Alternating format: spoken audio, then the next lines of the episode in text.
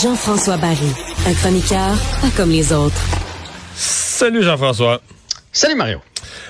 Canadien qui s'est payé un party euh, samedi soir, là. Un party, hein? Quand même. C'est cette partie-là que tu devais aller voir. Toi, t'es allé voir une game plate l'autre fois.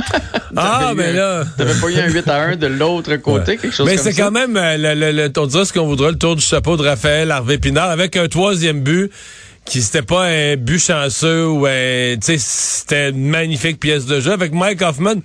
Hey, je vais faire un commentaire horrible, OK? C'est plate qu'un gars, ça ait pris un coup de bâton dans la face. Pour en jouer une bonne? je dis, j'espère que ça ne prendra pas un coup de bâton dans la face toutes les fois pour en jouer une bonne. Parce que là, il jouait avec une visière. Il avait, il s'est fait défaire la face. As-tu vu les images? Ah ouais, c'est incroyable. Il hein, tout ouvert, menton, il était tout enflé, le menton. Il était défiguré. Ouais, ouais. Puis le gars, il a juste un match de suspension. C'est un peu ridicule, hein? C'est complètement ridicule. Sauf qu'Hoffman, oui, là, blessé comme ça, a joué un de ses meilleurs matchs, à mon avis, depuis qu'il était avec le Canadien. Ben, laissons-y sa visière, c'est peut-être ça.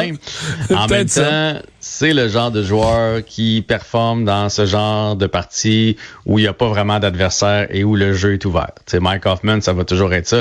Quand c'est serré, euh, un peu comme Jonathan Drouin, on va toujours moins les voir. Je pense qu'il était content de se retrouver sur le premier trio avec Nick Suzuki aussi.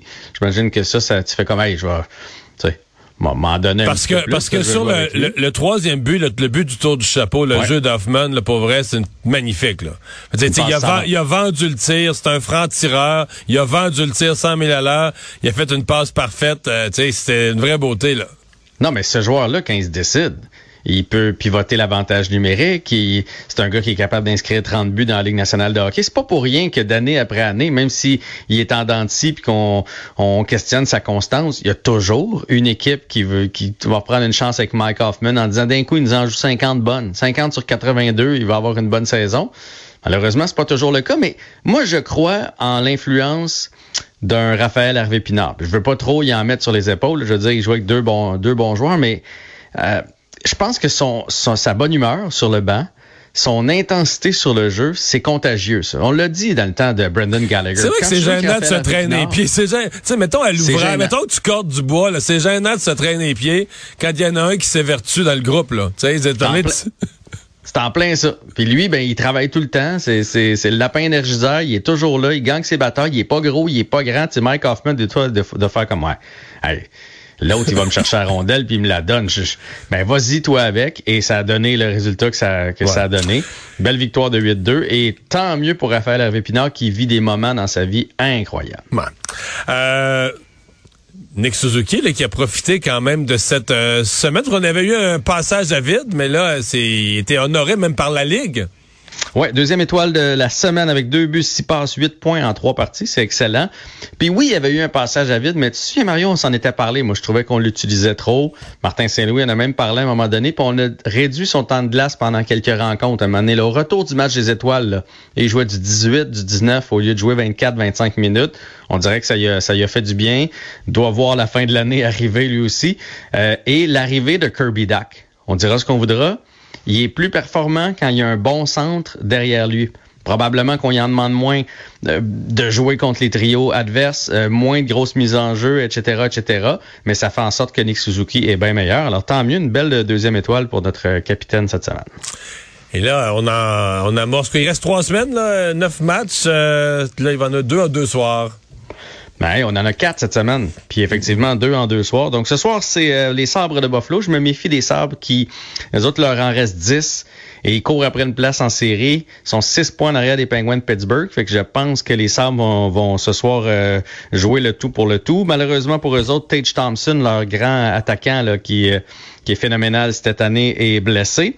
Devant le filet du Canadien, surprise, c'est Jake Allen qui sera là, donc on change pas l'alignement à l'attaque et à la défense, mais chez les Canadiens, bon, il va avec Jake Allen devant le filet. Et l'autre surprise, là, j'ai lu ça juste avant de rentrer en onde, demain, ça devrait être Caden Primo contre les Flyers de Philadelphie.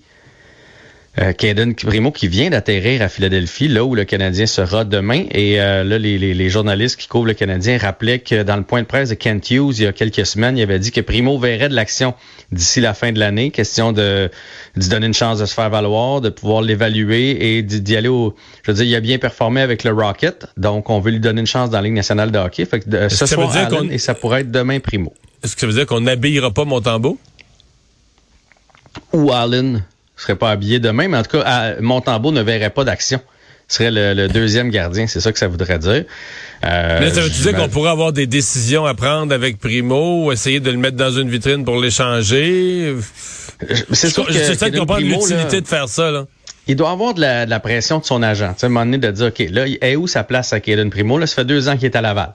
à un moment donné, allez-vous le monter avec le grand club? Jean-François, ils l'ont monté deux, trois fois, puis ça a été il a une fois sur deux, il fallu l'enlever après une période ou deux. Là. Ah, je, je suis pas en désaccord. C'est probablement pour ça qu'on veut lui redonner une chance. Moi, je pense que le Canadien prépare quelque chose pour cet été. on commence à avoir trop de joueurs. Là. Primo, il faut prendre une décision dans son cas. Et lui, toi, toi, tu peux penser comme ça, mais je suis certain que le clan Primo se dit pas, lui, il va être dans la ligne américaine pour le restant de ses jours. Les autres, ils veulent qu'il y ait une chance, évidemment, en haut un jour. Là, on a signé Sean Farrell qui, qui vient d'arriver. Mais tu sais, Sean Farrell, c'est 5 pieds 9. Gallagher, c'est 5 pieds 9. Euh, Caulfield, c'est 5 pieds 7. Mais là, Sean Farrell, c'est une, autre, merveille, là. Mais euh, ce serait le meilleur espoir du Canadien à l'attaque. mais je veux dire, ça en fait trop là, de petits jeunes talentueux. Puis à la défensive, là, Lane Dobson qui s'en vient, Mayou qui vient de finir euh, premier marqueur chez les défenseurs dans, dans la Ligue de l'Ontario. Il y a trop de jeunes. Struble qui vient d'arriver. Le Canadien va avoir des décisions à prendre. Oui, on peut on pourrait, faire, pourrait faire un petit package de trois très bons jeunes espoirs pour aller chercher une vedette établie, mettons? Ben, je vais t'emmener le prochain sujet que j'avais sur ma feuille. Ah Aujourd'hui, Elliot Freeman qui a sorti le fait que Pierre-Luc Dubois, selon lui, selon ses informations, c'est un gars de Sportsnet, là, Elliot Freeman, 95% des chances que, que Dubois, Pierre-Luc Dubois, euh, des Jets de Winnipeg, finissent avec le Canadien tôt ou tard. On le sait, il l'a dit. Lui, il veut ça, lui jouer pour le Canadien. ça, ça vaut beaucoup. Là. Un Québécois francophone talentueux qui dit, moi, je veux venir jouer à Montréal, j'ai le goût. Ça semble c'est ben bon, là. Ben, tu sais, là, ta ligne de centre, c'est Suzuki, Doc et, euh, et Dubois. Puis là, à tu peux en envoyer un à l'aile. Tu sais, faire un peu ce que Crosby à Pittsburgh, ce qu'on faisait avec Crosby Malkin. Moment donné, t'es fait jouer ensemble. Mais je veux dire, ça va prendre de quoi, là? Les Jets, ils vont pas nous le donner pour le fun. Mais si on leur envoie, je sais pas, moi, euh, Primo avec un bon défenseur puis un jeune attaquant prometteur, c'est ce que ça va prendre probablement pour mettre la main sur Dubois. Mais bref, il veut s'en venir ici et il a déjà dit aux Jets qu'il allait plus jouer avec eux autres. Il, il veut pas accepter de contrat à long terme avec eux autres et il devient joueur autonome à la fin de la prochaine saison. Fait que les Jets vont le bouger. Est-ce qu'il va aboutir avec le Canadien? Si oui, ça va prendre des espoirs. Fait qu'on veut évaluer, j'imagine, pour envoyer les bons. Là. Ils vont pas nous le donner en échange de Drouin puis Hoffman. Là. Hmm. Il nous reste 40 secondes pour parler un petit peu de tennis. Oui, oui, malheureusement, Félix Auger-Aliassime qui vient de s'incliner ah, ouais? Euh, à Miami. Ben oui, ben oui, c'était seulement sur une bonne lancée, la Miami, euh, dans le tournoi, ben, les premiers matchs. Il a eu de la misère quand même à son premier match. Il a réussi à gagner, ah. mais tu sais, au premier tour, quand tu es cinquième tête de série, c'est supposé être plus facile. Et aujourd'hui, ça, ça allait vraiment pas contre Francisco Grandolo. 6-2 et 7-5, euh, malheureusement, euh, pour euh, contre Félix Auger-Aliassime. Et à Bianca Andrescu, ben, c'est ce soir à 19h qu'elle affronte la 18e tête de série, Alexandrova. Alexandrova, j'espère que je le prononce comme il faut. Et on va surveiller ça ce soir. Merci, à demain. À demain.